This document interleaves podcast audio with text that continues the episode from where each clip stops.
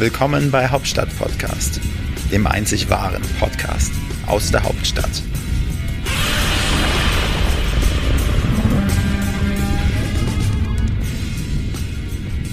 Herzlich willkommen zu einer neuen Ausgabe von Hauptstadt Podcast mit dem Wolfgang und dem Frank. Ja, Wolfgang, eigentlich hättest du heute den roten Hauptstadt-Podcast-Teppich ausrollen müssen. Hast du den nicht gesehen, Frank? Nee, du hast den nicht gesaugt. Ach so, wie immer. Denn wir haben heute einen Gast, ähm, äh, da wäre das notwendig gewesen. Mhm. Ähm, unser Gast, der war schon regierender Bürgermeister, als du geboren wurdest. Das ist schon nicht so lange her. Ja. Da war er schon regierender Bürgermeister. Er ist der mit Abstand ähm, am längsten regierende Bürgermeister von Berlin mit der längsten Amtszeit, über 15 Jahre. Und wir freuen uns ganz besonders heute bei uns im Hauptstadt-Podcast zu begrüßen den ehemaligen regierenden Bürgermeister von Berlin, Eberhard Diebken. Es ist uns eine große Freude und Ehre, lieber Diebken. Und mir ist es auch eine Freude ich muss ja mal sowas mit einem Podcast ausprobieren. Ja, Sie haben gesagt, es ist heute Ihr erster Podcast. Ja, ja, ja, ja. ja Schön. Ja. Und ich bin eben ein Mensch aus dem vergangenen Jahrtausend. Nein, nein, nein. Wir, wir fühlen uns geehrt. Also ich bin stolz wie Seien Boll. Sie vorsichtig, Sie sind auch aus dem vergangenen ja, Jahrtausend. Siehst du, fängt schon gut an. Ja, nein, ich bin, ich bin stolz wie Bolle, dass Sie heute praktisch ihren ersten Podcast mit Hauptstadt Podcast haben. Und bevor jetzt der Wolfgang seine obligatorische Eingangsfrage stellt, frage ich mal ganz so locker, ähm, wie geht es Ihnen, ähm, lieber Herr Diebken, ähm, so im Unruhestand? Auch mir geht es eigentlich ganz gut. Ich habe eine ganze Fülle von ehrenamtlichen Tätigkeiten. Vielleicht habe ich nachher die Gelegenheit, auch für das eine oder andere dabei zu werben hier. Gerne. Das nutze ich natürlich sofort schamlos ja. dann aus. Und äh, im Augenblick übrigens habe ich den Eindruck, ist es so wie so Nebel, diese Corona-Geschichten, die ein bisschen äh, zur Nervosität beitragen, für die es gar keinen wirklichen Grund gibt. Ich gehöre allerdings zu denjenigen, die das mit einer gewissen Gelassenheit sehen. Die sagen, bitte nicht übertreiben, Maß und Mitte und gleich noch eine politische Bemerkung ich empfehle eigentlich allen politischen Stiftungen, dass sie für ihre Mitglieder, insbesondere die Funktionsträger, mal Seminare über den Grundsatz der Verhältnismäßigkeit anbieten. Eine gute Idee. Ja. Vielleicht ein Online-Seminar dann. Ja, Online ja könnt ihr ja mal machen. Ja. Ein paar praktische Beispiele würde ich beitragen ja. können. Das wäre gut. Ja, so jetzt kommt meine äh, obligatorische Frage. Herr Liebken, Sie als Urberliner, was gefällt Ihnen besonders gut als äh, an Berlin und was gefällt Ihnen überhaupt gar nicht, außer der Nebel? Also ich glaube, das besonders Gute an Berlin ist die Vielfalt und die Tatsache, dass es in Berlin noch so viele Lücken gibt, die man ausfüllen kann. Damit Attraktivität für junge Leute, die was entwickeln wollen. Das gefällt mir. Mhm. Was mir nicht gefällt, ist äh, ja, dass der Ruf im Augenblick äh, in mancher Hinsicht ein wenig ruiniert wird, äh, weil es nicht so richtig funktioniert. Äh, aber mm, das ist nicht das Entscheidende. Das Entscheidende ist, dass es eine lebendige Stadt und noch eine politische Bemerkung. Trotz der Politik wird diese Stadt blühen, wachsen und gedeihen. Mhm. ja, Herr Diebken, ich habe ja eingangs gesagt, Sie sind über 15 Jahre Regierender. Mir fehlt ein Tag dienstrechtlich an 16. Da gibt's mehr äh, äh, Pension oder wie ist das dann? Nee, davon war ich noch mich nicht mehr betroffen. Okay, alles klar.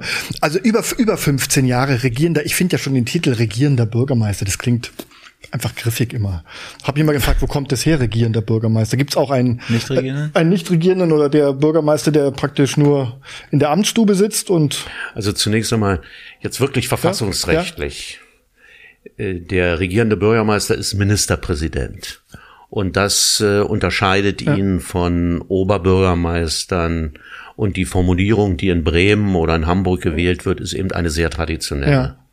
Zweitens, in Berlin gab es ja immer auch den Oberbürgermeister.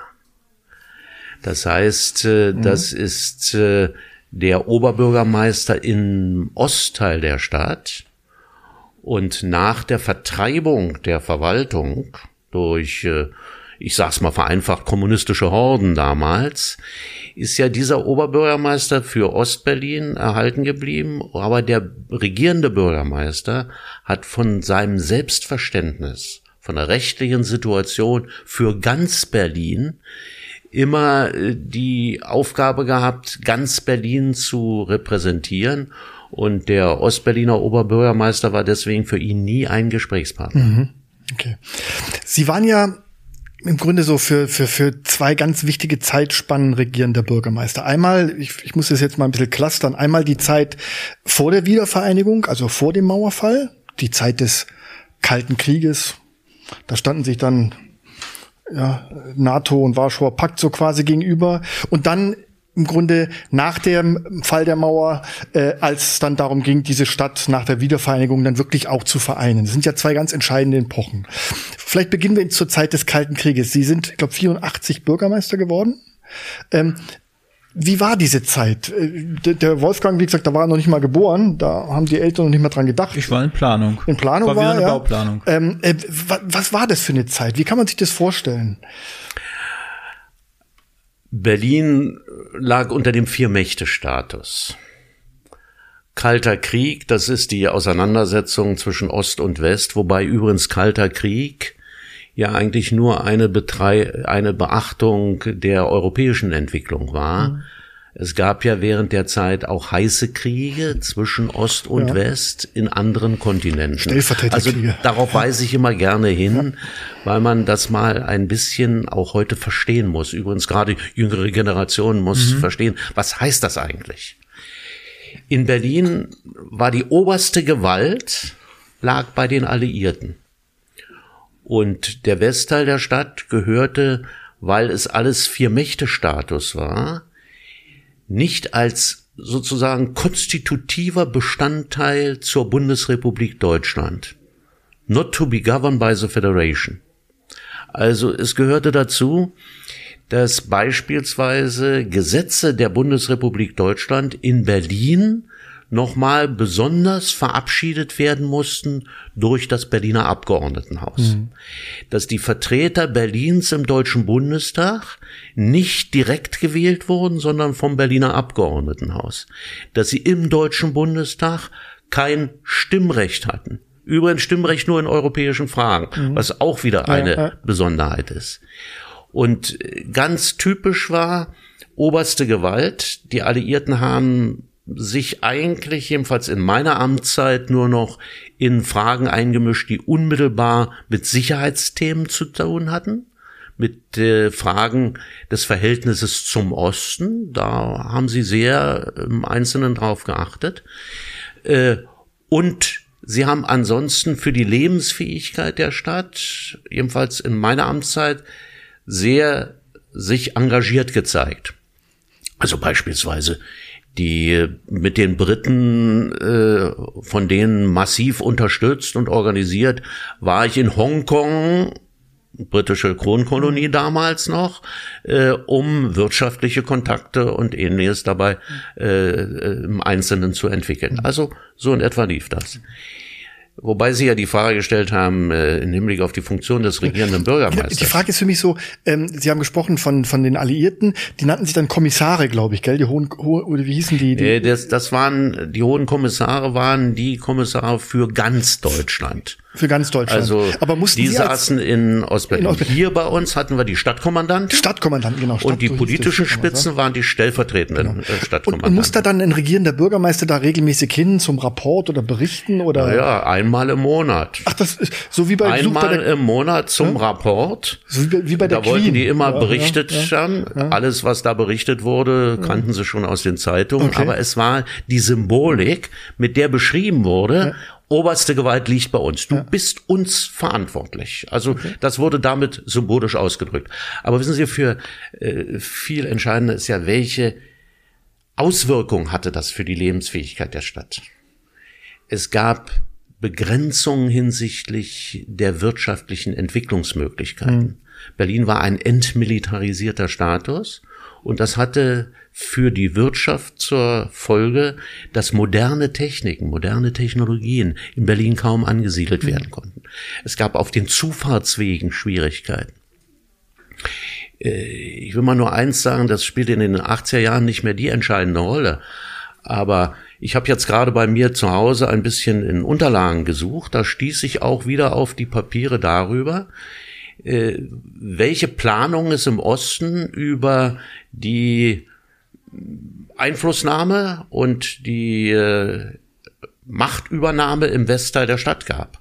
Da gehörte ich zu denjenigen, die dann in ein Internierungslager zu kommen hätten. Mhm.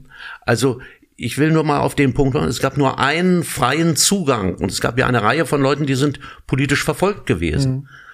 Äh, das waren die Luftkorridore im Einzelnen. Also es gab Begrenzungen hinsichtlich der wirtschaftlichen Möglichkeiten der Stadt, die dann durch äh, Steuervorteile Berlin war durchaus im Steuersystem der Bundesrepublik drin, äh, dann ausgeglichen wurden. Mhm. Da kommt der ganze Spruch, dummes Geschwätz meiner Ansicht nach, von der Subventionsmentalität Berlins, Berlins her. Ja. Aber das musste eben ausgeglichen werden, diese Nachteile. Mhm.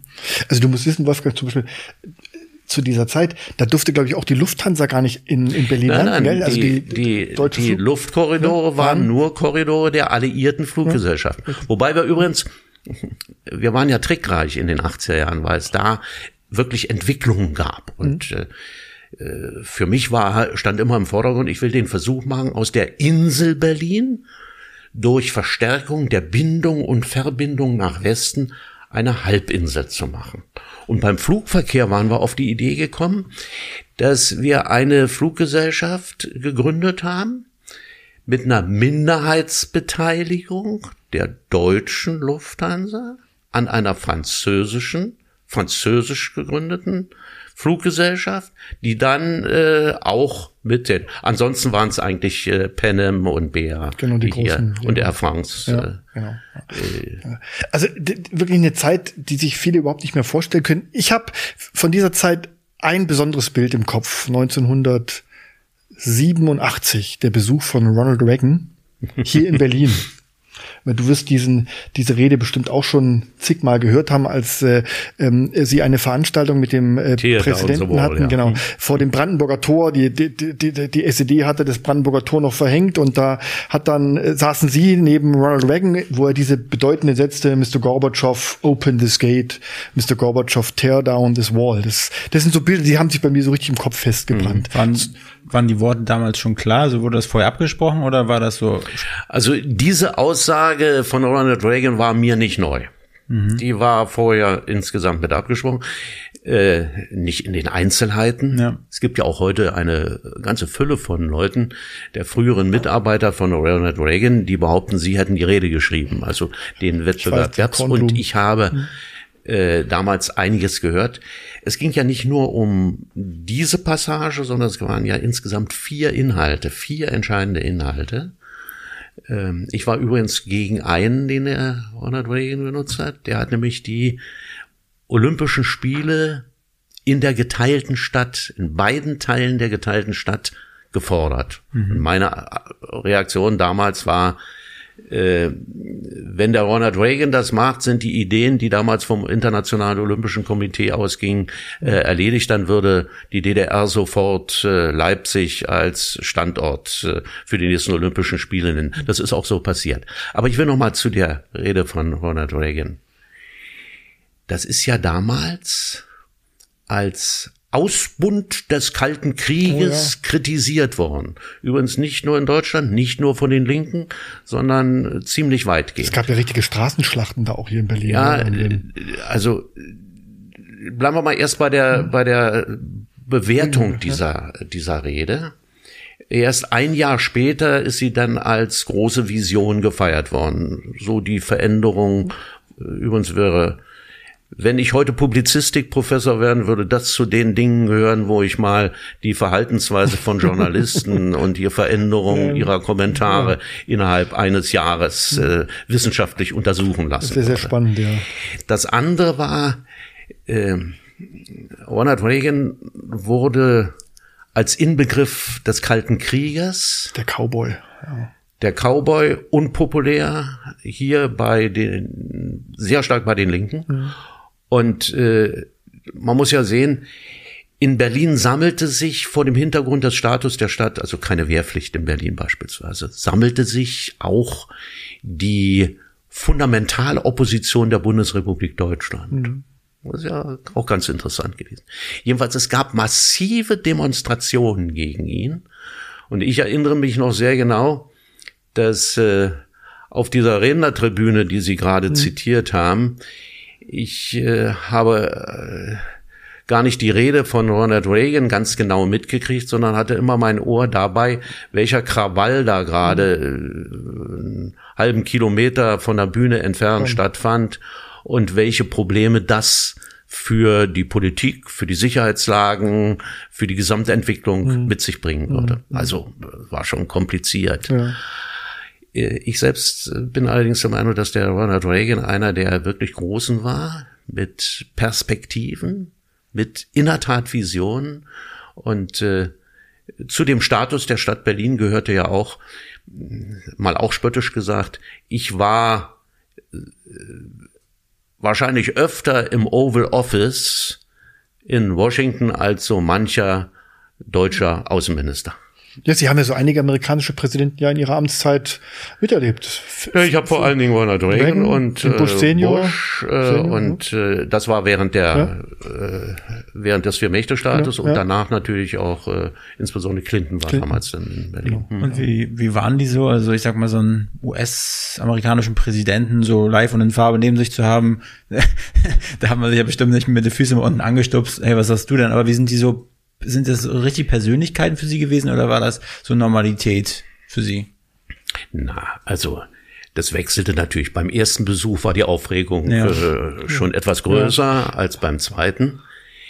Äh, ich beziehe mich jetzt mal auf Ronald Reagan, äh, der immer sein Interesse sehr deutlich bekundete, der auch durch sein Auftreten klar macht, ist ein Mann, der die Richtlinien bestimmt, aber in Einzelheiten sehr stark auch auf Fachleute insgesamt hört. Äh, in Erinnerung bleiben mir zwei Punkte von Ronald Reagan. Bei allen Besuchen, ich glaube, ich war vier oder fünf Mal bei ihm im Oval Office, äh, hat er berichtet, dass er Deutsch kann haben Sie einen Streichholz? äh, das war der nicht. Film, äh, erzählte er von äh, Kollegen beim Film, Filmdrehen. Und das Zweite, er hat immer, er hat mehrmals gerne den Witz erzählt, wer geht als letzter, äh, äh, warum geht Honecker als letzter äh, nach Westen, wenn die Mauer fällt? Äh, dieser bekannte Witz, den es damals gab, einer muss ja das Licht ausmachen. Okay. Den kannte er. Den kannte er auch, ja? Ja. Genau. Wobei Ronald Reagan jemand war ganz anders in den, in den Grundfragen, die Diskussion da bei ihm auch. Währenddessen beispielsweise mit, mit Bush, der war in den Details drin. Mhm. Äh, da habe ich eines in Erinnerung sehr genau. Äh, wir trafen uns äh, zu einem Zeitpunkt, als es in den Philippinen einen, äh, den Umbruch gab. Äh, und ich musste dann einen Augenblick warten bei ihm. Da hat er mir noch auf der Karte von Manila erklärt, wo das Hauptquartier der Armee, wo das Hauptquartier äh, der Partei, wo das Präsidentenpalais, alles im Detail. Also Bush war jemand, der im Detail drin war äh, auch in den Grundsatzfragen dabei durchaus, mhm. aber ein ganz anderer Typ äh, als Präsident als der Ronald Reagan. Okay.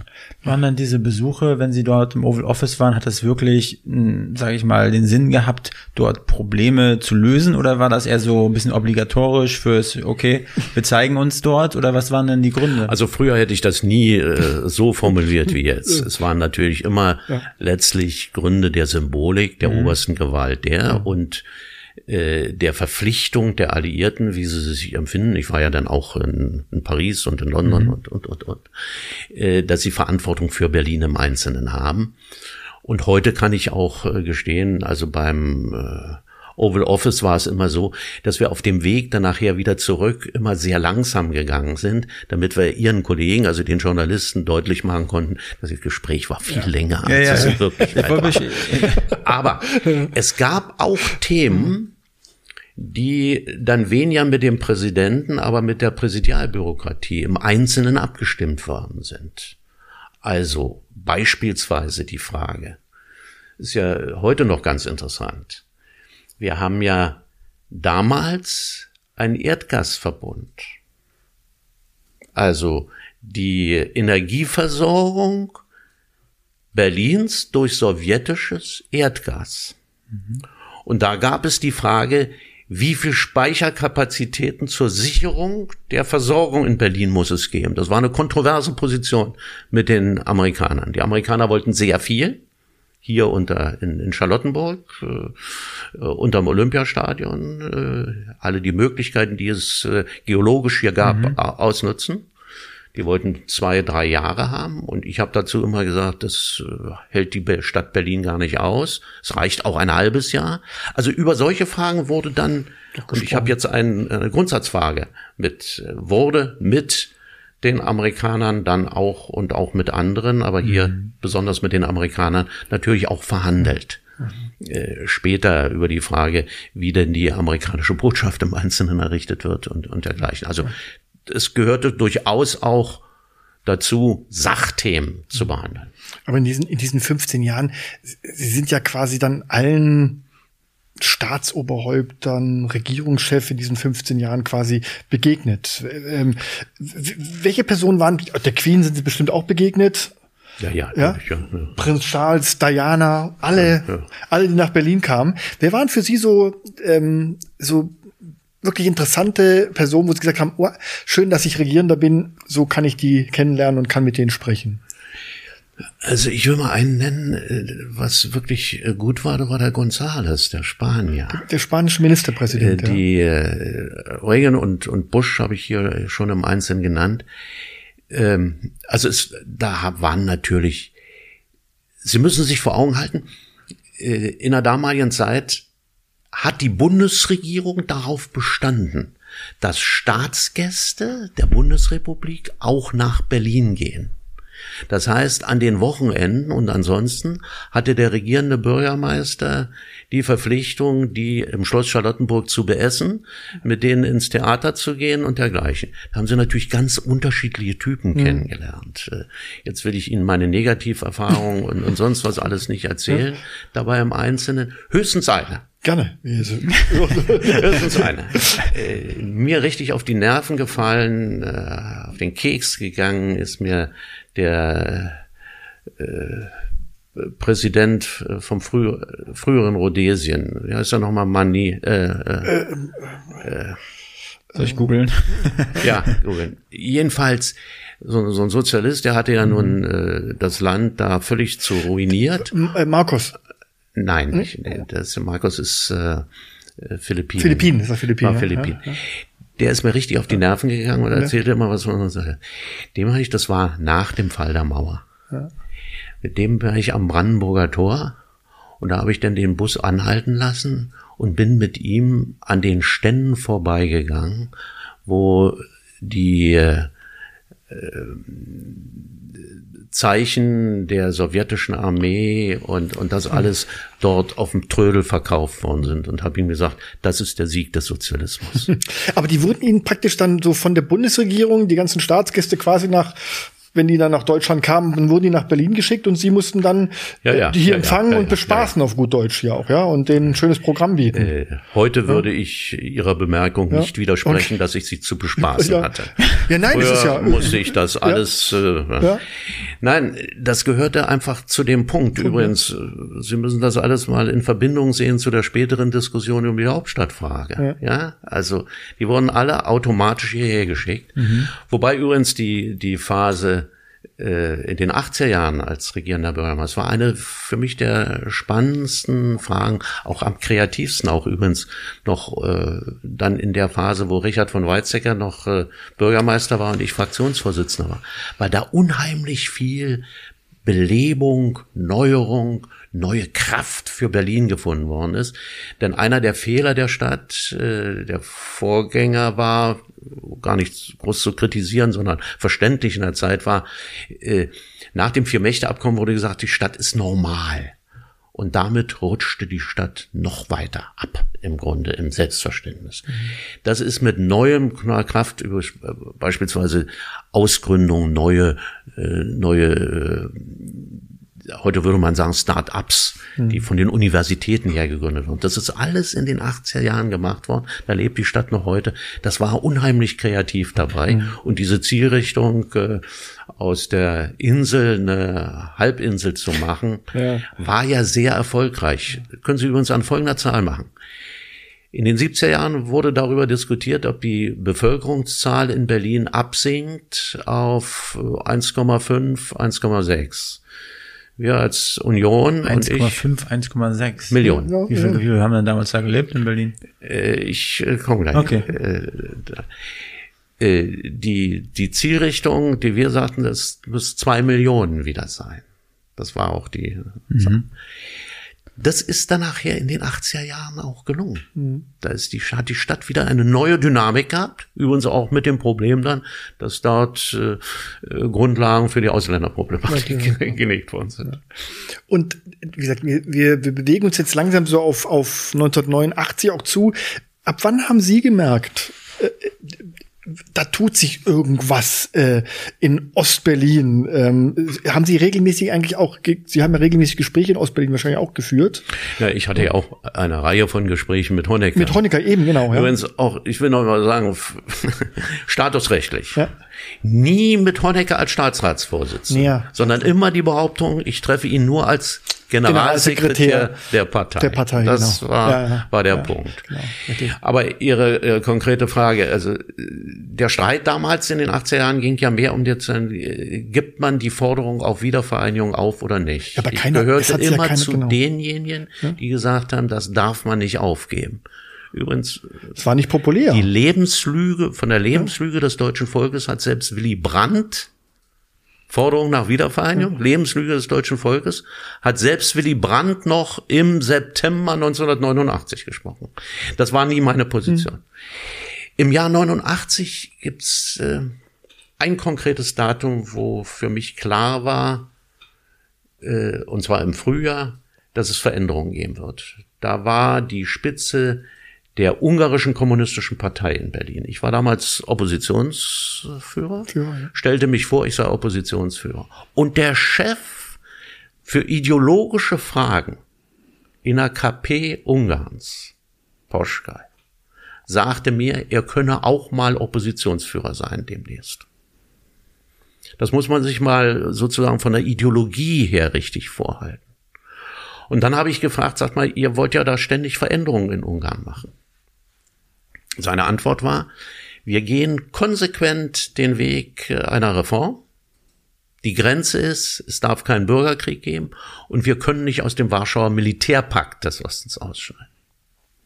Damit waren ebenfalls gesagt, da, da ist eine Dynamik drin und übrigens nicht aus dem Warschauer Pakt, aber aus Comecon, dem Wirtschaftspakt des Ostblocks, waren die Ungarn kurz danach ausgetreten. Für mich war klar, also da gibt's eine Entwicklung. Mhm nicht im November. Das habe ich nicht behauptet. Und dann gibt's noch einen weiteren Punkt, was äh, für mich dann äh, deutlich machte, das System wird in sich zerbrechen. Das DDR-System. Da erschien bei mir im Rathaus Schöneberg in meinem Büro ein völlig verängstigter, etwas verschwitzter junger Mann und sagte mir, er käme von der Sektion Marxismus, Leninismus von der Humboldt-Universität und die hätten dort eine Ausarbeitung gemacht über die Situation in der DDR. Hat er mir einen Film gegeben. Super 8 oder Video? Oder? Na, so? nö, ein ganz ja. klassischer alter, alter man, Film, ja. den ich dann ja. da, äh, oder nein. Den habe ich dann übrigens an die Bundesregierung weitergegeben. In dem Film, in der Ausarbeitung stand drin, wie die wirtschaftliche Entwicklung der DDR ist. Dass es völlig kaputt geht. Dass die DDR äh, und zwar die Partei den Versuch machen muss, die Oppositionsbewegung in sich aufzunehmen. Mhm. Übrigens bis hin zu der These, sie müssen die Oppositionsbewegung unterwandern, was ja dann nachher auch passiert ist. Spitzenkräfte der Bürgerrechtsbewegung waren ja äh, äh, Vertreter der, der Stasi, IMs im Einzelnen dann nachher. Bis hin zu dem, zu dem Satz übrigens, wir können uns das alles wirtschaftlich nicht halten, denn heute glauben ja einige Leute, äh, sie könnten alles vom Staat fordern, was sie brauchen. Und das geht eben nicht. Übrigens Formulierungen, die man schlimmsten Reaktionären aus dem Wirtschaftsflügel der CDU dazu sind genau in dem Papier dort drin. Und die klare Analyse des Zusammenbruchs des, äh, des DDR-Wirtschaftssystems. Äh, das erwähne ich übrigens deswegen, weil heute oftmals behauptet wird, das hätte man alles erst später gewusst. Mhm. Also diese Ausarbeitung stammt, äh, die Unterlagen äh, sind bei mir zu Hause einsehbar. Und äh, stammen aus dem Oktober, Oktober äh, 1989. Und ist alles so gekommen? Also alles, jedes einzelne Detail, was da so drin war, oder? Die Wirtschaft äh, später äh, ist offiziell, hat ja mhm. Krenz den Auftrag gegeben, das sogenannte Schürerpapier. Das, was da drin steht, mhm. ist nachher im Schürerpapier äh, später auch nochmal dargestellt worden, war alles drin. Und die Tatsache, dass die, äh, dass äh, die Stasi und Parteigruppen äh, Oppositionsbewegungen unterwandert haben, das ist auch gehört. Also der Spitzenkandidat von Seiten der Sozialdemokraten mhm. war im Verdacht, äh, Stasimann zu sein. Äh, vom, äh, von dem sogenannten bürgerlichen Bündnis, der Herr Schnur, war im Verdacht. Äh, ja. Nicht nur im Verdacht, sondern da war es bewiesen. Ja. Das war alles richtig. Wie waren das? Sie haben ja erzählt, Sie hatten ja diese Anzeichen schon gesehen, dass da was in Bewegung ist, dass sich was verändern wird. Hatten Sie das, also wie haben, wie haben, was für ein Gefühl haben Sie da gehabt? Also haben Sie gesagt, so, äh, oder wenn bei dem Gedanken, dass das mal irgendwie dass die Mauer mal aufgehen könnte, hatten Sie davor irgendwie Bauchschmerzen oder haben Sie sich darauf gefreut, weil Berlin insgesamt größer werden würde? Was war das für Sie? Äh, für mich war das äh, die Chance, dass der Traum eines Berliners, der ja mit der Mauer groß geworden ist. Ich bin groß geworden unmittelbar an der, an der Mauer, äh, beziehungsweise an der Grenze in der Wollangstraße dabei. Mhm. Äh, mit, mit all dem, was man dabei erlebt hat in dem Punkt, dass das mal überwunden werden kann, dass es vielleicht eine Chance gibt. Mhm. Dass es vielleicht eine Chance gibt. Das war für mich der äh, entscheidende Punkt. Deswegen übrigens war ich auch äh, zurückhaltend formuliert, äh, richtig frustriert, dass beim Fall der Mauer wir in Berlin einen Senat hatten, der mit der Wiedervereinigung nichts am Hut hatte. Bombe hat erst später, ein halbes Jahr später, das muss ich jetzt ja. zu seiner Ehrenrettung auch sagen, hat er die Kurve in Hinblick auf Wiedervereinigung genau. eindeutig gekriegt. Das müssen wir vielleicht nochmal sagen. Es, es, gab so ein kleines äh, Zwischenintermezzo, äh, Unterbrechung ihrer Amtszeit für knapp zwei Jahre, glaube ich. Ja, äh, ähm, ja, ja knapp, knapp, zwei knapp, knapp zwei Jahre. Ähm, so, und dann war der 3. Oktober 1990. Ich will jetzt gar nicht die Wiedervereinigungs Jahr, das, dieses Jahr 89 auf 90, das haben wir mit Gregor Gysi auch sehr intensiv besprochen, der sie übrigens, äh, er hat sich sie gewünscht hier auf dem Hauptstadt-Podcast Thron, Gregor ja. Gysi, und das war auch der Grund, warum wir sie äh, angesprochen haben. Er hat gesagt, ladet ja, sehr schön, unbedingt, dass es solche Gründe gibt. Ja, ladet unbedingt Eberhard Diebken ein, der kann euch tolle Sachen erzählen und ähm, wir freuen uns, dass es geklappt hat. So, jetzt war der 3. Oktober. Ich weiß, ich war am 3. Oktober, ich kam vom CDU-Parteitag, mhm. damals in Hamburg, glaube ich, sind wir alle damals nach Berlin gefahren, zum am 2. Oktober nachts. Mhm. Und dann war am 3. Oktober quasi die deutsche Einheit offiziell besiegelt oder wie sagt man, wie nennt man es besiegelt? War, ja, war der trat in Kraft. Trat in Kraft. Wir feierten da vor dem vor dem äh, vor dem Reichstag, der damals noch nicht so schön hergerichtet war. Ihr habt ja, ja gefeiert mit Schildern in der Hand. Nee, das war Fahnen, ein Fahnenmeer, Feuer. Es war ein Grunde Bescheid. Die, die Flagge wurde gehisst ja. Äh, und, National und äh, die Reden gehalten und genau. es wurde die Nationalhymne. Genau. Also im Grunde im Grunde war das heute würde es so anders feiern. Da würden sie heute LED-Wände aufbauen. Das war damals ein, ein Flaggenmeer, ja. ja. Ähm, und äh, ihr ihr standet standet alle da oben auf der Treppe, ja, äh, die, die Honoration und die wichtigen Leute. Wir waren unten und haben da, ja, da wurde mit Sixpack und Sekt und Piccolo gefeiert. Äh, war eine ausgelassene Stimmung. Das war dann der 3. Oktober, also in, den, in die Nacht in den 3. Oktober hinein. So, und damit war Deutschland vereint. So. Kurze Zeit später, ich glaube einen Monat später, waren Sie wieder regierender Bürgermeister. Nee, nee, das dauerte schon noch ein Jahr. 1909. Die Wahlen waren, ach nein, Nee, nein, nein, Sie nein. haben recht. Sie waren- Sie waren Sie haben, neun- nein, Sie haben ja, völlig ja. recht. Sie haben Ja. völlig recht.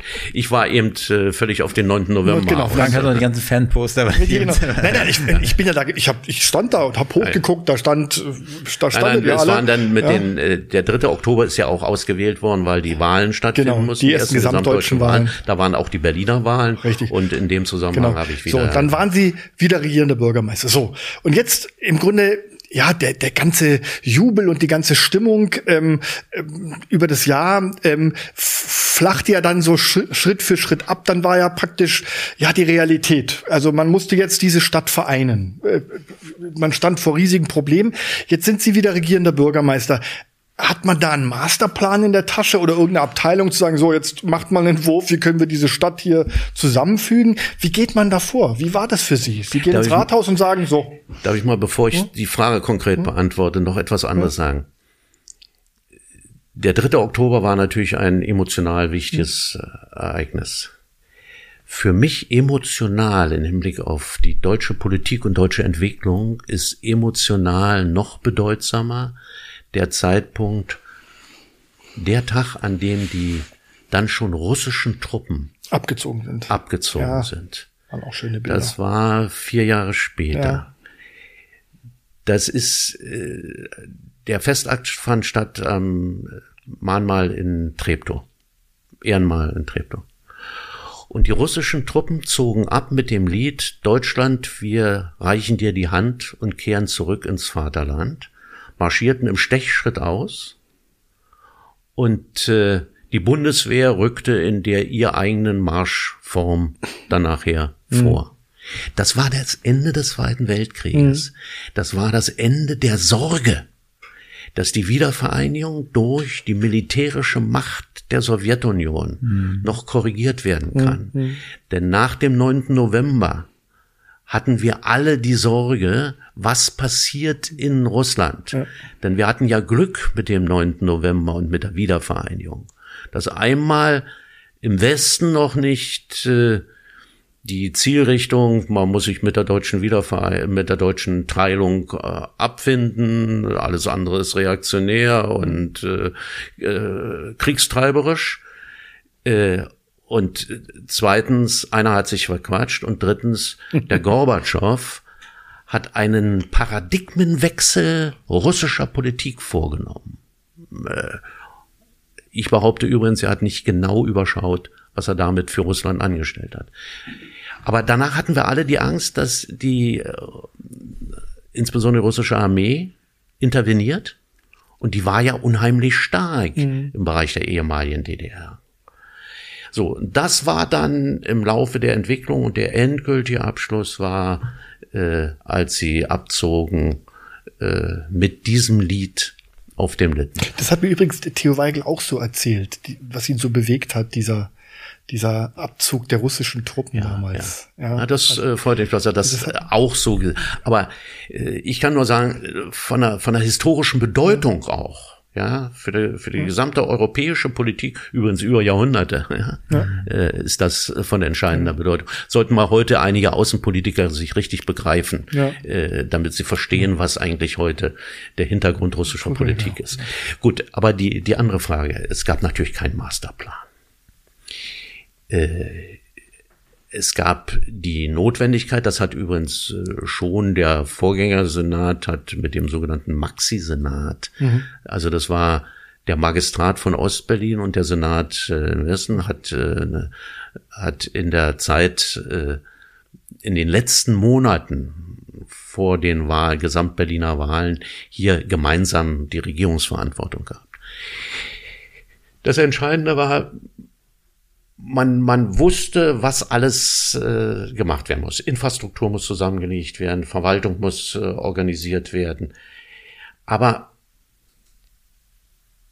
ich glaube, die größere Aufgabe war, dass nicht nur nebeneinander, sondern auch gegeneinander von zwei ideologisch und politisch völlig unterschiedlich gestrickten Stadtteilen aufeinander zu bringen.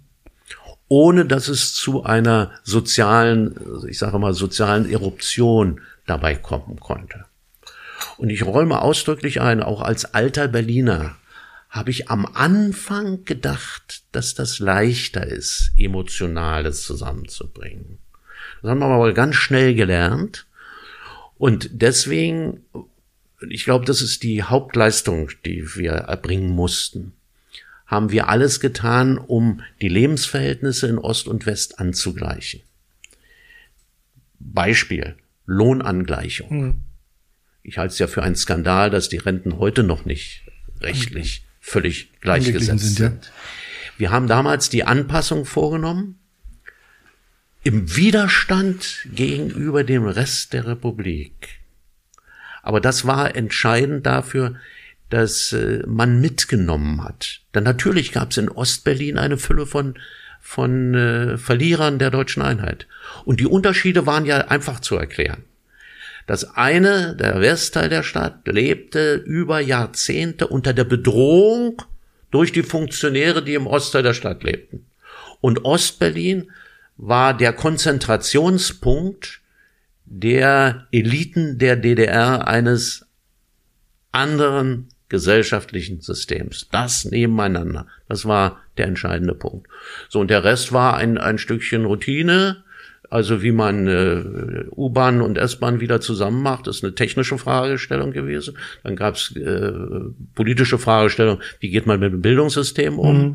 äh, wie und wen integriert man mit, wen kann man mitnehmen. Das alles sind die Entscheidungen dann gewesen, die getroffen wurden. Und äh, eine Reihe von grundsätzlichen stadtpolitischen Fragestellungen, von denen übrigens heute noch der äh, Senat dabei im Einzelnen lebt, sind damals getroffen worden. Aber es gab ja dann schon schon auch einen ziemlichen harten Schnitt auch in der Stimmungslage. Ich sage immer, diese Wiedervereinigungseuphorie, das war ja so Poesie und alles lag sich in den Armen und freute sich. Ähm, und äh, ich erinnere mich noch an die Sprechchöre ja damals auch äh, ähm, äh, der der der der Landsleute aus dem Osten. Ja, äh, kommt die D-Mark, äh, bleiben ja, wir, kommt sie nicht, gehen ja. wir zu ihr. Aber äh, diese Euphorie wich ja dann relativ schnell so dieser Ernüchterung. Naja, es ähm, kamen die Mühen des ja, Tales, genau, nicht? Ja. Das ist äh, ganz eindeutig ja. und äh, ich habe eben auch schon den Begriff äh, Verlierer der deutschen Einheit gesprochen. Übrigens auch im Westteil der Stadt gab es äh, Verlierer der deutschen Einheit.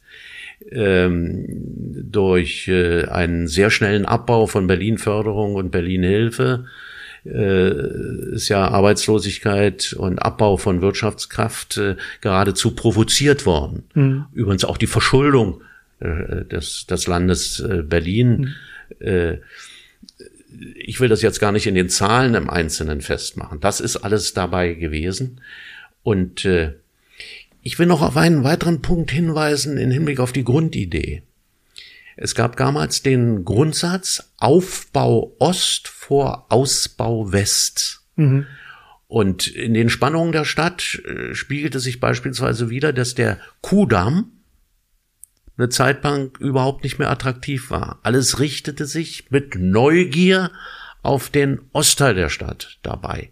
Auch übrigens bei der Planung für Olympische Spiele. Alle Hallen alles, was dann davon auch übrig geblieben ist, ist im Ostteil der Stadt dabei im Einzelnen gewesen. Das diente auch der Befriedung innerhalb der Stadt, manchmal zu Ärger im Westteil der Stadt. Aber das Erstaunliche ist übrigens, der Westen hat das alles weitgehend mitgetragen, während im Osten man mürrisch mit den hm. Dingen weiter umging. Ja, ich wollte mal fragen, also zum Beispiel Feste, die in, zuerst, also bevor, bevor die Mauer gefallen ist, die in Westberlin äh, gefeiert wurden und in Ostberlin, waren so unterschiedliche Feste. Ich glaube, von, von den Stimmungen her, von den Abläufen her, hat man da darauf geachtet, dass, dass man solche Feste jetzt irgendwie anpassen muss, weil jetzt auf einmal Ost und West zusammenfeiert. Also ist jetzt vielleicht ein ganz komisches Beispiel, aber das ist mir mal so durch den Kopf Die Frage geschossen. Ost und West zusammenfeiern bei Fragen der deutschen Wiedervereinigung, die Frage stellte sich überhaupt hm. nicht. Nein. Man muss ja auch sehen, auch im Ostteil der Stadt gab es natürlich viel, gab es ja auch die, äh, die Bürgerrechtsbewegung dabei. Mhm. Aber äh, das Hauptgewicht waren schon die alten Eliten dabei, jedenfalls ja. sehr stark dabei. Nein, bei Feiern spielte das keine Rolle. Und es gab einen Punkt, der vielleicht auch noch äh, ganz wichtig ist. Äh, Im Grunde ist ja dadurch, dass der Ostteil und der Westteil der Stadt jeweils Aushängeschilder von Gesellschaftssystemen waren. Äh, da wurde investiert. Und ich will mal die Kulturszene dabei nennen. Mhm. Das hat zu einer Stärke der Stadt geführt. Unmittelbar an, äh, Anfang der 90er Jahre wurde die Forderung aufgestellt, nun baut mal ab. Warum braucht ihr drei Opernhäuser? Warum braucht mhm. ihr zwei? Die haben ja selbst darüber äh, die Forderung aufgestellt, die Freie Universität wieder mit der Humboldt-Universität zu einer Universität zusammenzuschließen und eigentlich zu reduzieren dabei. Das alles waren Forderungen vor dem Hintergrund, die Gewichtung der, von Berlin darf nicht zu groß werden. Die Finanzprobleme müssen gelöst werden. Und eine der, ich behaupte auch Leistungen der damaligen großen Koalition, bei einem Streit, den es dabei im Einzelnen auch zwischen den Parteien gab, war, dass wir diese Stärken aus Ost und West so weit wie möglich erhalten haben, dass wir eben nicht die Staatsoper oder die städtische Oper geschlossen haben gab nur eine äh, vorübergehende Schließung äh, äh, eines Theaters, übrigens im Westteil der Stadt, mhm. mit dem Schillertheater damals, mhm. äh, mit besonderen Gründen, die will ich jetzt gar nicht darstellen. Die, dieses Schillertheater war von seinen äh, Machern ruiniert worden vorher, um es mal vereinfacht zu sagen.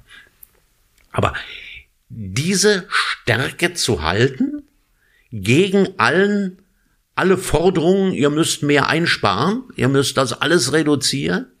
Mit der, mit der Behauptung, warum habt ihr in, in Berlin so viele Theater und äh, in Köln haben wir das ja auch nicht, ja? als wenn man Berlin mit äh, äh einer solchen Stadt verbinden könnte und nicht mit einer einer Konglomeration von von von Städten dreieinhalb Millionen äh, Metropole gewesen man muss das Umfeld auch mhm. noch dabei sehen das ist auch insgesamt. Also städtebauliche Entwicklung, das heißt äh, Mischung, Erhalt von alter Substanz so weit wie möglich, äh, Mischung der, der, der Strukturen, Wohnen, Leben, Arbeiten. Das waren Grundentscheidungen, die damals dann getroffen worden sind. Dann die Frage soziale Anpassung, also möglichst äh, schnell überwinden, die Tatsache, dass äh, Polizeibeamte, ich sage ein eigentlich falsches Beispiel, aber das verdeutlicht das, dass Polizeibeamte, die im gleichen Streifenwagen sitzen, nicht unterschiedlich bezahlt werden können, äh, nur weil der eine auf der einen Seite der Straße mhm. und der andere auf der anderen Seite der Straße wohnte. Das war Berlin im Einzelnen. Äh, also und dann Erhalt der Stärken, die es aus den Schwierigkeiten der Teilung mal gegeben hat. Das waren drei wichtige Punkte, die lassen sich noch in einigen Punkten weiter ergänzen, aber das waren die wichtigen Aufgaben, Herausforderungen. Und die, es gab ja ein Projekt, ähm, und was leider sich nicht erfüllt hat, aber ich glaube, das hätte der Stadt damals gut getan, die Olympiade die dann angestrebt wurde. Mhm. Diese, mhm. Äh, du erinnerst dich, die Bewerbung von Berlin, weil du wusstest nicht, du bist zu jung dazu. Ich weiß es. Ja, dass sich Berlin, war das, ich glaube für 2000 war das, glaube ich. Für, für 2000, Für 2000 ja. hat sich Berlin beworben. Das hat sich ja leider nicht erfüllt. Ich glaube, das wäre eine große Chance doch für die Stadt gewesen. Ja, ja die, weder die Stadt, übrigens auch äh, die journalistische Szene ja. dieser Stadt, ja. äh, noch andere haben begriffen, dass eigentlich die Idee war, die Ausbauenmöglichkeiten, auch das, was es an finanziellen Ressourcen dafür zu erschließen gab, von Olympischen Spielen und von Zusammenführung von Ost und West mhm. zu bündeln. Das hat eigentlich quasi. keiner kapiert. Ja, ja. Und in der Republik, also in Deutschland, war es offensichtlich den Leuten völlig unmöglich, dass Berlin Hauptstadt wird und dann auch noch Olympiastadt. Ja. Ich meine, für den Punkt äh, von Schäuble stand der Satz, dem wir ja unheimlich viel zu verdanken haben. Äh, jetzt haben sie die Olympischen Spiele nicht gekriegt. Jetzt müssen wir endlich die Entscheidung über die Hauptstadt. Hauptstadt. Ja. Das war ja auch so ein, das war auch so ein Kampf. Ja. Naja, das war ein, ein, ein, ein Kampf und dann ist er ja auch noch äh, äh verändert worden. Der, der Beschluss im Jahre 91 war ja knapp genug. Ja.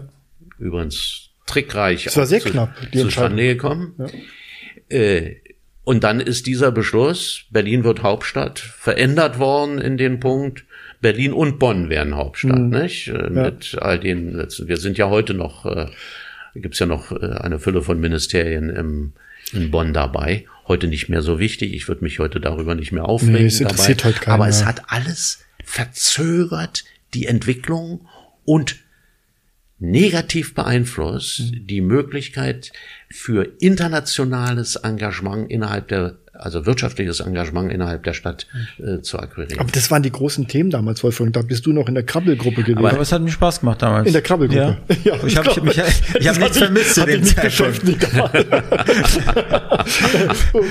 Wir haben das verfolgt, du warst in der Krabbelgruppe.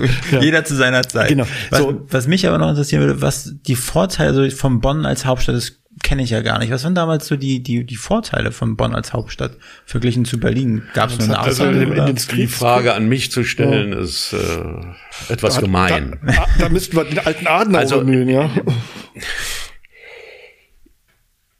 Berlin konnte damals nicht Hauptstadt werden. Also als bei der Gründung der mhm. Bundesrepublik Deutschland. Dann stellte sich die Frage, wo ist die äh, administrative Konzentration? Dabei kam Frankfurt in Betracht. Stuttgart. Übrigens, wenn Frankfurt vor dem Hintergrund der Geschichte, deutschen Geschichte, mhm. damals als äh, die Wiege der äh, Regierungssitz mhm. ausgewählt worden ist. Ich weiß nicht, was dann insgesamt passiert wäre. Für Bonn wird immer argumentiert, das sei die Stadt der Bescheidenheit, das sei die Stadt, die äh, völlig frei von geschichtlichen äh, Belastungen gewesen wäre und äh, deswegen habe sie sich in besonderer Weise verdient gemacht. Mhm.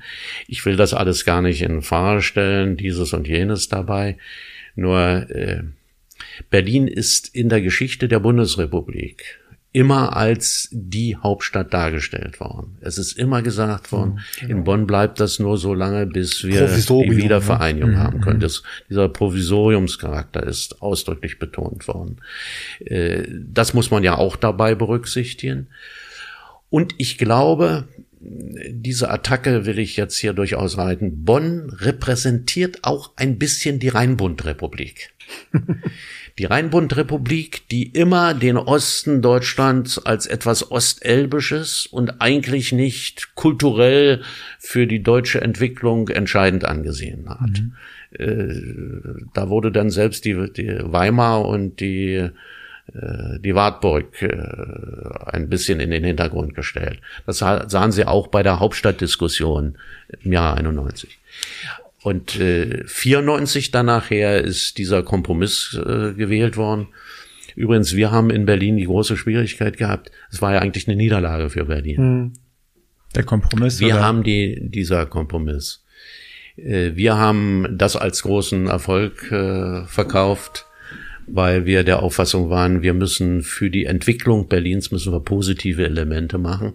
Dass das geglaubt worden ist, haben wir übrigens Bonnern zu verdanken, insbesondere mhm. dem Bonner Steuermeister, dem damaligen, der hieß Daniel. Daniel, Daniels, ja. Äh, der nämlich gejammert hat, das sei alles der Untergang von Bonn. Deswegen haben die uns geglaubt, dass wir der Sieger waren, äh, währenddessen eigentlich Bonn der Sieger war. Also als, Scha als Politiker muss man auch ein guter Schauspieler sein. Ja, Schauspielerei sei mal dahingestellt, aber es war eine taktische Fragestellung. Ja. Wir haben sehr genau darüber diskutiert und haben, ich kann mich noch genau daran erinnern, also sagten, wie können wir denn das überhaupt erklären? Denn wenn wir jetzt sagen, die Bundesrepublik Deutschland geht mit Berlin so schlecht um, wie soll ich dann in äh, Tokio war durchaus umstritten, ob Sony mit seinem Sony Center an den äh, Potsdamer Platz kommt, äh, dergleichen. Da war ich auch unterwegs mhm. ein paar Mal äh, in, in Japan im Einzelnen. Wie soll ich denn das machen? Wie soll ich denn das machen, wenn ihr schon auch mit der Lufthansa die, die ganzen Verkehrsanbindungen nicht richtig betreibt und, und, und. Ich muss doch was Positives dabei darstellen. Und bei der Diskussion haben wir dann gesagt, ja, also wir haben eine Chance. Die Bonner werden jammern, und das Jammern der Bonner wird dazu führen, dass man uns die nicht korrekte Darstellung abnimmt. Okay. So kann man es auch machen, ja. ja. Sehr geschickt. Ja. Ein weiterer Punkt war ja dann auch Ihre Initiative ähm, der, der, der, der Länderfusion Berlin-Brandenburg. Mhm. Wird ja oft diskutiert, äh, macht es noch Sinn, 16 Bundesländer und äh, Riesenverwaltungen überall. Und äh, ähm, dann war ja diese Idee zu sagen, wir legen Berlin und Brandenburg zusammen.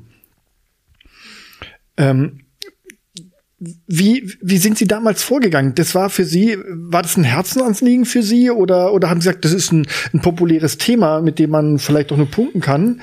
Ähm, also populär war es ja nicht automatisch. In der Bevölkerung, in der Bevölkerung, also ich werde nicht in Berlin und Brandenburg, aber es gab in Deutschland schon eine Stimmung, wo viele gesagt haben, ey, also es gibt ja wie mit Städten, da gibt es so Städte dann wie Ulm und Neu-Ulm, eins ist Baden-Württemberg und Bayern, jeder hat seine Verwaltung, warum legt ihr nicht die Städte zusammen? Frankfurt-Offenbach.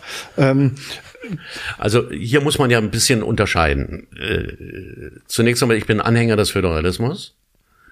Äh, der hat eine Fülle von Vorteilen. Die andere Frage ist, welche Regionen gehören strukturell zusammen, damit man vernünftige gemeinsame Verkehrspolitik macht, damit es nicht Schwierigkeiten gibt. Ich gebe so bei praktischen Beispielen, äh, dass ich nicht äh, in eine Schule drei Kilometer entfernt gehen muss, währenddessen die andere Schule äh, 100 Meter entfernt mhm. ist, nur weil eine Landesgrenze dazwischen ist.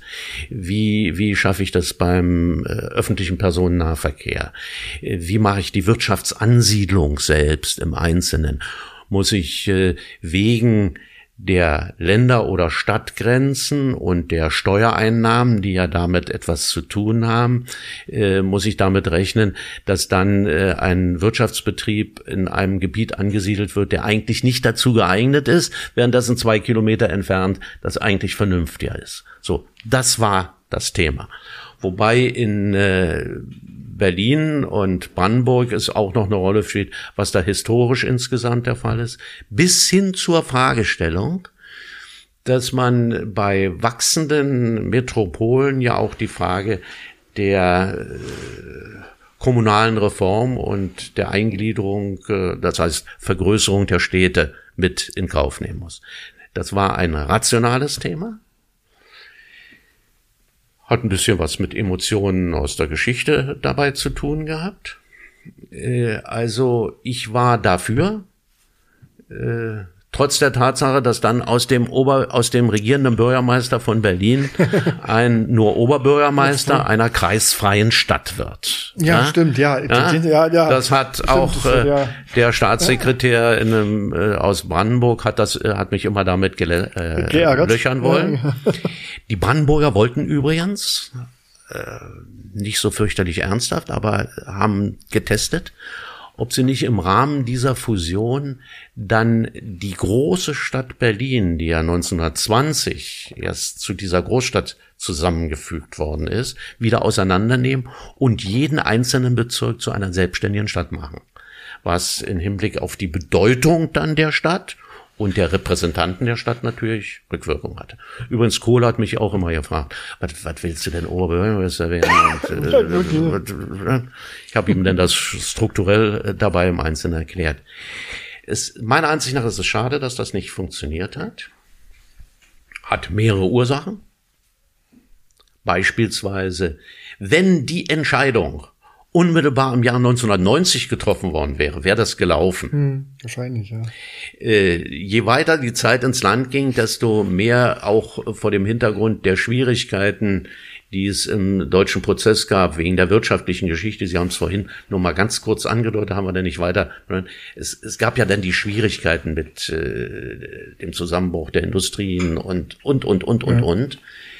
Und äh, in Brandenburg hatten sie ja nach wie vor auch noch im Jahre 95 die alte Emotion gegen die Hauptstadt der DDR.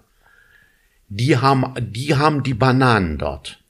Und wenn die Berliner jetzt kommen, kaufen die uns unsere Läden aus. Nicht? Das waren ja die Argumente. Und Stolpe hat ja ein sehr starkes Brandenburg-Bewusstsein auch mhm. noch gemacht. Gut, äh, vorbei. Ich glaube, dass heute man sich anstrengen müsste, äh, stärkere Form der Zusammenarbeit zu nennen. Sie haben Ulm und Neu-Ulm genannt. Ich will mal ein Beispiel dabei nennen. Die Ulmer besitzen eine Fülle von Land in Neu-Ulm. Mhm, so wie wir übrigens Berliner beispielsweise in den landwirtschaftlichen Flächen in Brandenburg auch Großlandbesitzer sind.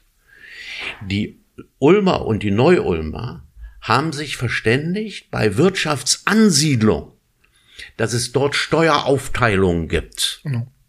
Das heißt, dass wenn das in Neu-Ulm angesiedelt wird, was ja die größere Fläche ist, dass dann die Ulmer nicht leer ausgehen. ausgehen. Sowas ist alles in Berlin in den letzten zehn Jahren, 20 Jahren überhaupt nicht behandelt worden. Mhm. Und äh, ich will mal öffentlichen Personennahverkehr, Schulsystem und sonst was alles nehmen. Es gibt eine Reihe von Formen, wo Zusammenarbeit versucht wird, auch läuft. Aber es gibt ja so einzelne Beispiele, da können Sie ja nur den Kopf schütteln, dass beim Flughafen äh, die Taxifahrer äh, aus, aus Berlin äh, da nicht ansammeln können und wenn, dann müssen sie frei wieder zurückfahren und, und, und, und. Ja. Das ist doch alles, also meiner Ansicht nach übrigens Versäumnisse hätte man intensiv ja. machen müssen. Und es gibt ja auch ein paar Zwangsgründe, die man als Berliner gegenüber einer, einem Kreis in Brandenburg äh, anwenden könnte. Brandenburg. Ähm, ja, du siehst, Wolfgang, 15 Jahre regierender Bürgermeister. Man könnte im Grunde aus so einer Podcast-Stunde den ganzen Podcast-Tag mit Herrn Diebken machen. Müssten wir eigentlich. 24 Stunden. So richtig äh, volles Programm, weil er, er kann unheimlich viel erzählen. Was mich jetzt noch interessiert, sind so, also nicht die Wiedervereinigung, aber was waren für Sie in Ihrer Amtszeit?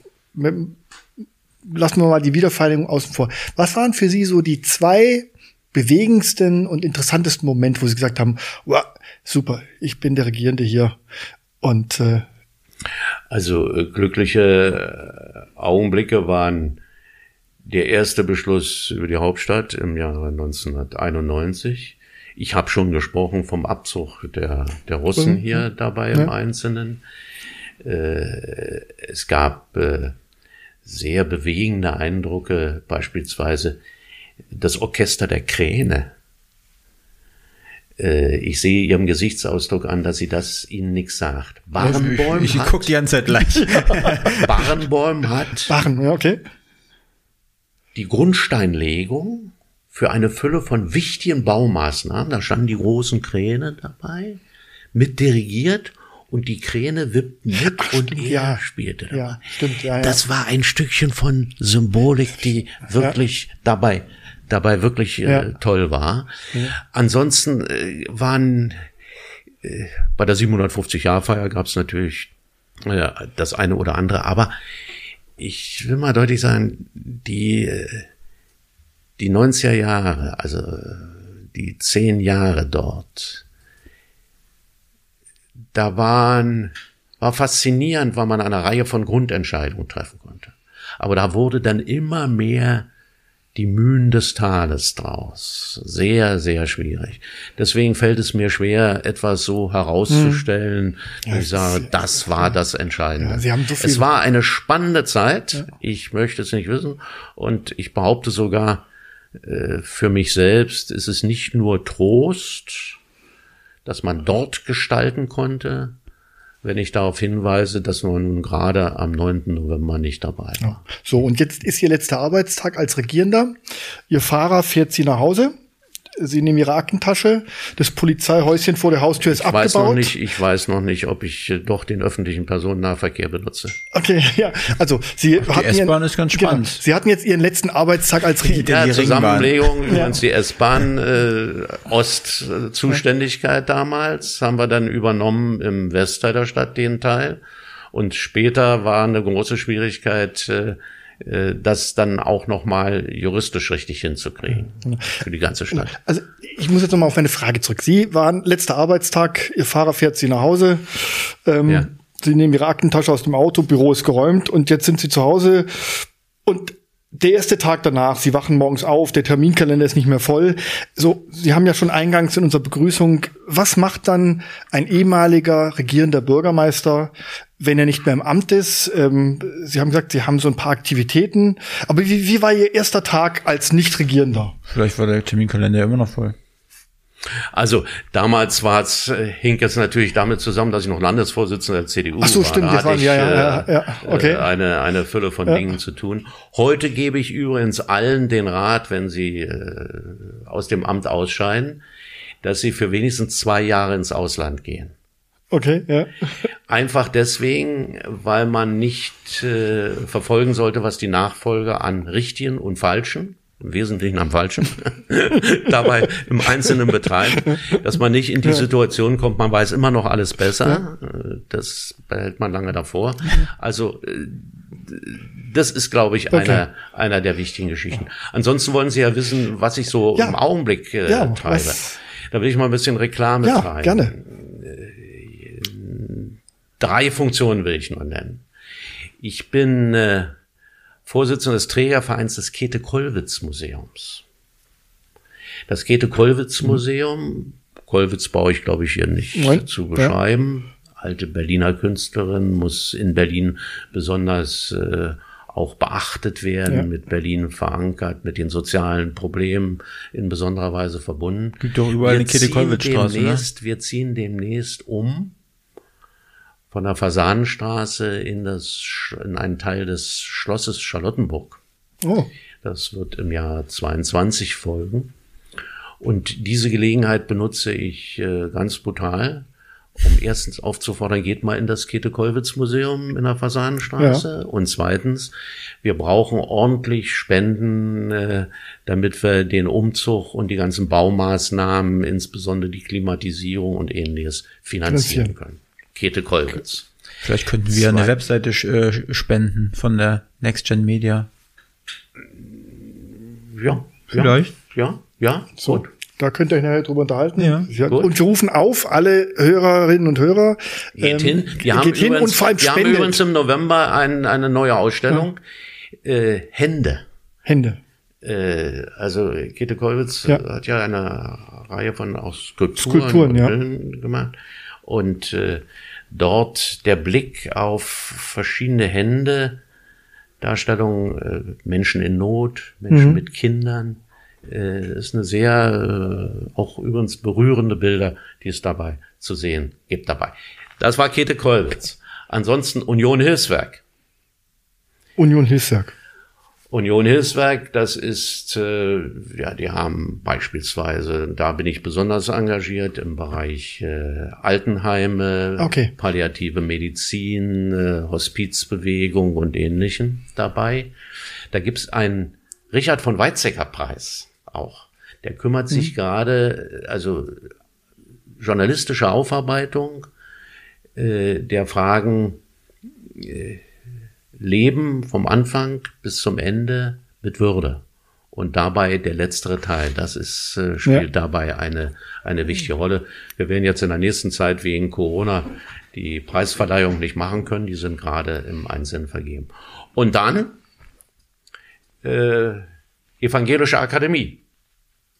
Das habe ich mal gelesen, ja. Äh, Evangelische Akademie, die hat hier ihren Sitz am Gendarmenmarkt Markt. und äh, dort die Frage der Auseinandersetzung äh, mit, also ich vereinfache es so, äh, mit Religiosität, die Hybris der Menschen ein wenig einzugrenzen durch Religiosität und die Auseinandersetzung mit dem, wem man gegenüber Verantwortung hat. Hm. So, das sind mal drei Themen, Drei. die ich hier. Naja, also nenne. Also wird nicht langweilig. Aber sind sind Sie auch so ein, so ein, so ein unruhiger Geist, sag ich mal so? Also können Sie auch mal in der Freizeit einfach mal zu Hause sitzen, Kaffee trinken, Buch lesen? Oder müssen Sie immer unterwegs Nein, nein, sein? nein, nein. Sie haben schon, ich, ich habe zwar durch, ich habe ja jetzt nicht alles genannt. Ja. Äh, Meine Frau sagt, ich mache zu viel dabei. Das eine oder andere baue ich jetzt auch ab äh, in dem in den Punkten. Aber nein, das äh, mache ich schon. Also nur von einem bin ich fest überzeugt, äh, auch altersspezifisch, wenn man da nichts mehr macht und nicht, sich nicht, nicht hinreichend auch äh, mit bestimmten Herausforderungen beschäftigt, wird man noch schneller älter.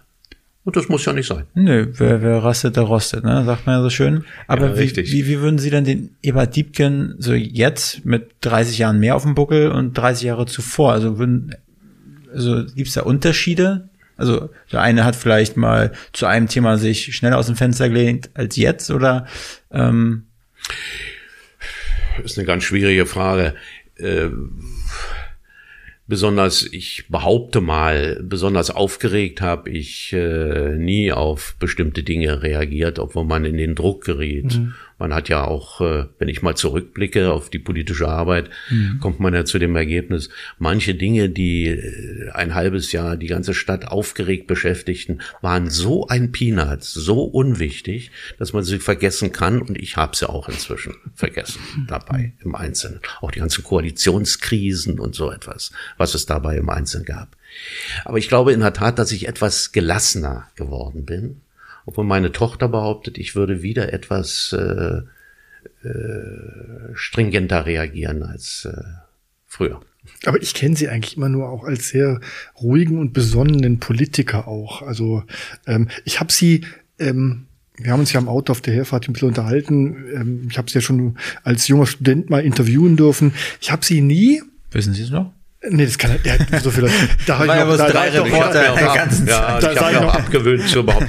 nee, genau, nein, nein, nein, da sah ich noch ganz anders aus. Nein, nein, Damals äh, hatten Sie auch schon einen schnittigen Haar. Genau, nein, nein, da hatte ich eine andere Frisur. Ähm, ähm, das ist auch schon 30 Jahre her. Nein, aber ich habe sie nie, ich habe sie nie laut erlebt oder aggressiv oder oder äh, äh, aufbrausend.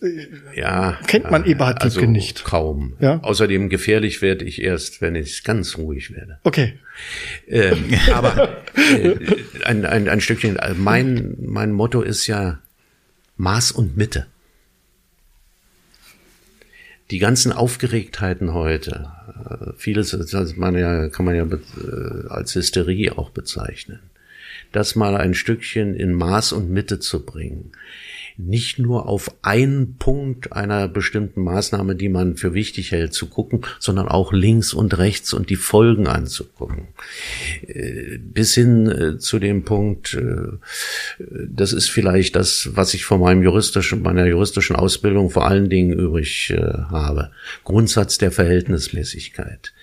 Also, ich empfehle ja allen Stiftungen von politischen Parteien, dass sie Seminare über Grundsätze der Verhält über den Grundsatz der Verhältnismäßigkeit für ihre Amtsträger mal einführt. Mhm. Dann würden wir auch in dieser Corona-Zeit äh, mehr Glaubwürdigkeit äh, gegenüber den Menschen haben. Ja.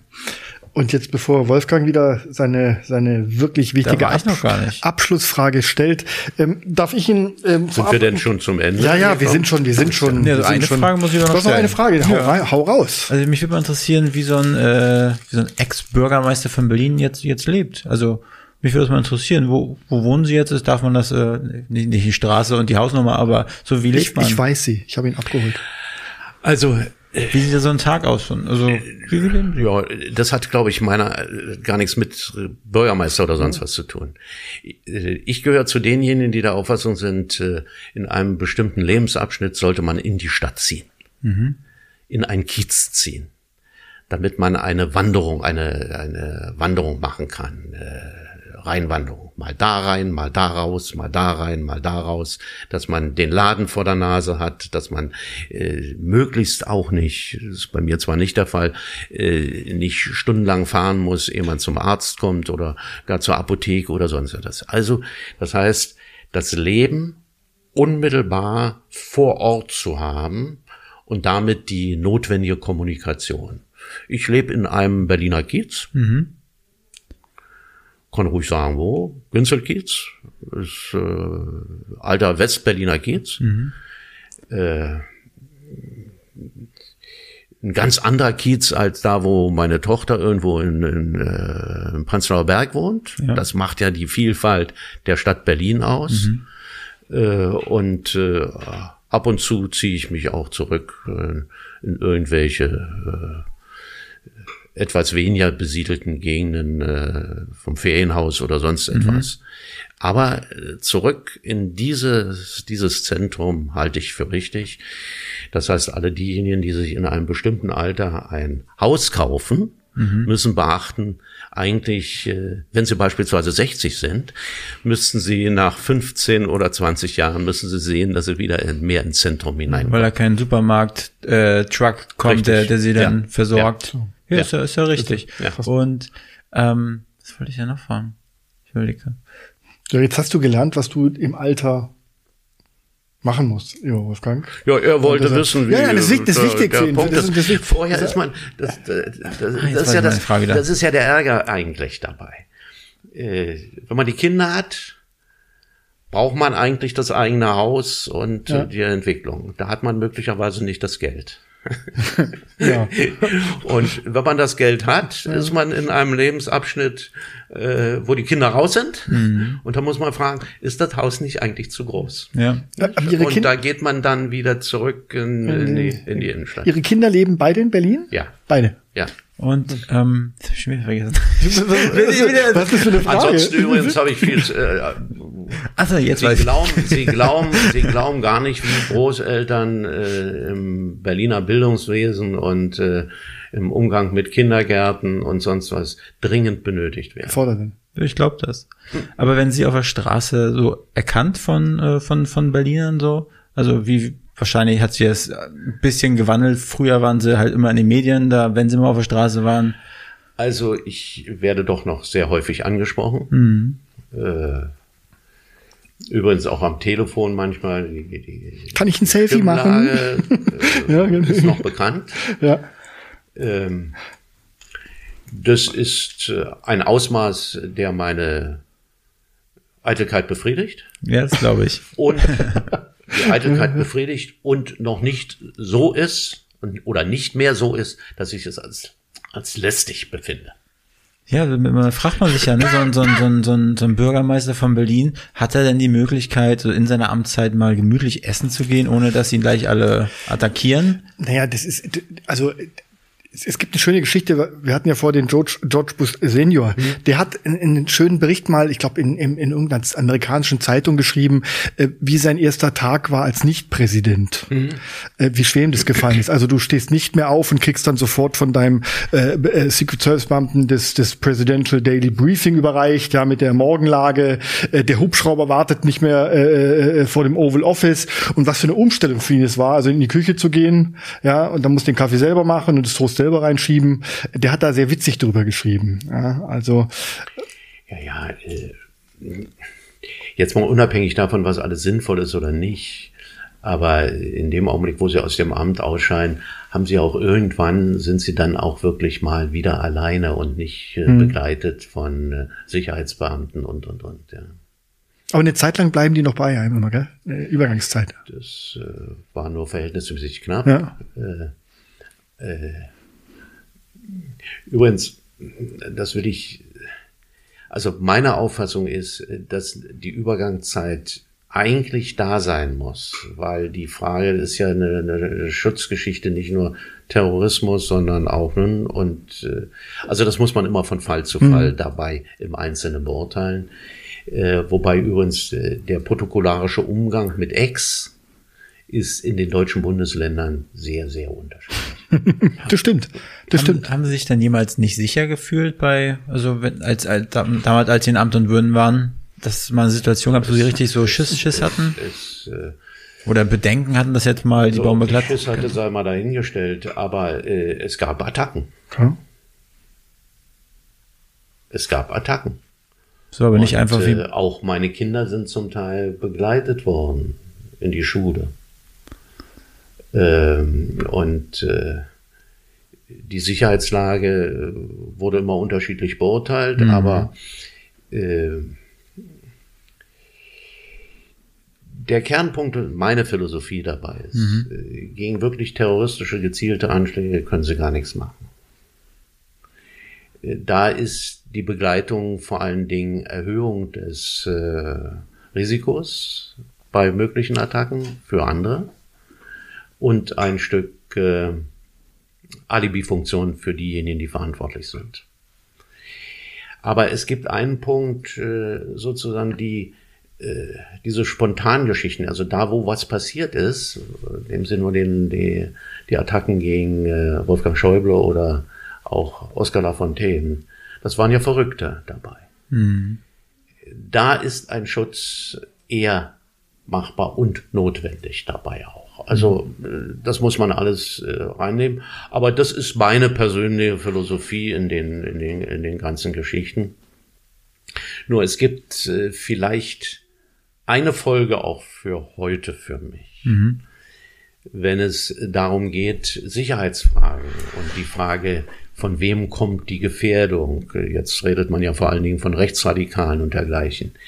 Äh, ich würde immer, weil mein Leben lang ich bedroht worden bin, auch zum Teil ernsthaft gefährdet. Es gab Phasen, gab äh, Einzelpunkte, wo die Sicherheitsbeamten richtig besorgt waren und mich da durch die, äh, die Gegend äh, getrieben haben, schnell in ein anderes Auto. Äh, das kam von links. Mhm. Und das bestimmt mich natürlich. Mhm. Deswegen, also auf einem Auge blind, für die Leute habe ich kein Verständnis. Und äh, ich bin auch sehr schnell, möglicherweise zu schnell, Sie merken selbstkritische, mhm. selbstkritischer Ansatz, wenn es äh, darum geht, äh, diese Sachen einzuordnen und einigen vorzuwerfen, mhm. sie seien auf einzelnen Augen blind. So. Jetzt komme ich mit meinem Geschenk. Ja, gerne. Einem, immer, immer raus einem, damit. Einem Ur-Berliner. Sie sind ja wirklich Berliner Geschichte, lebende Berliner Geschichte.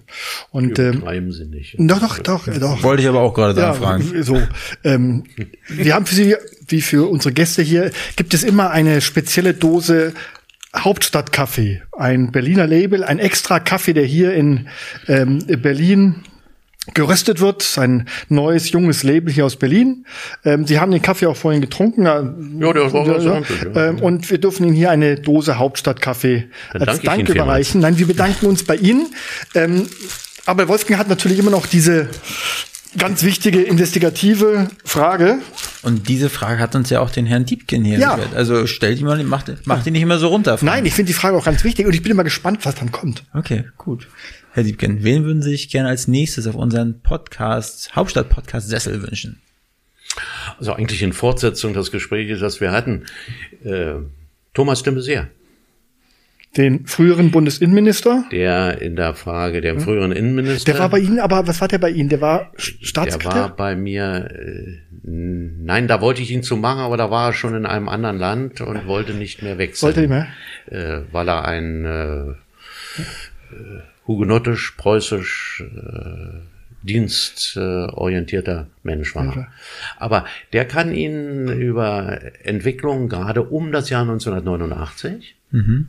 sehr viel dabei sagen, auch weil er äh, in einer unmittelbaren Zusammenarbeit mit seinem Vetter mhm.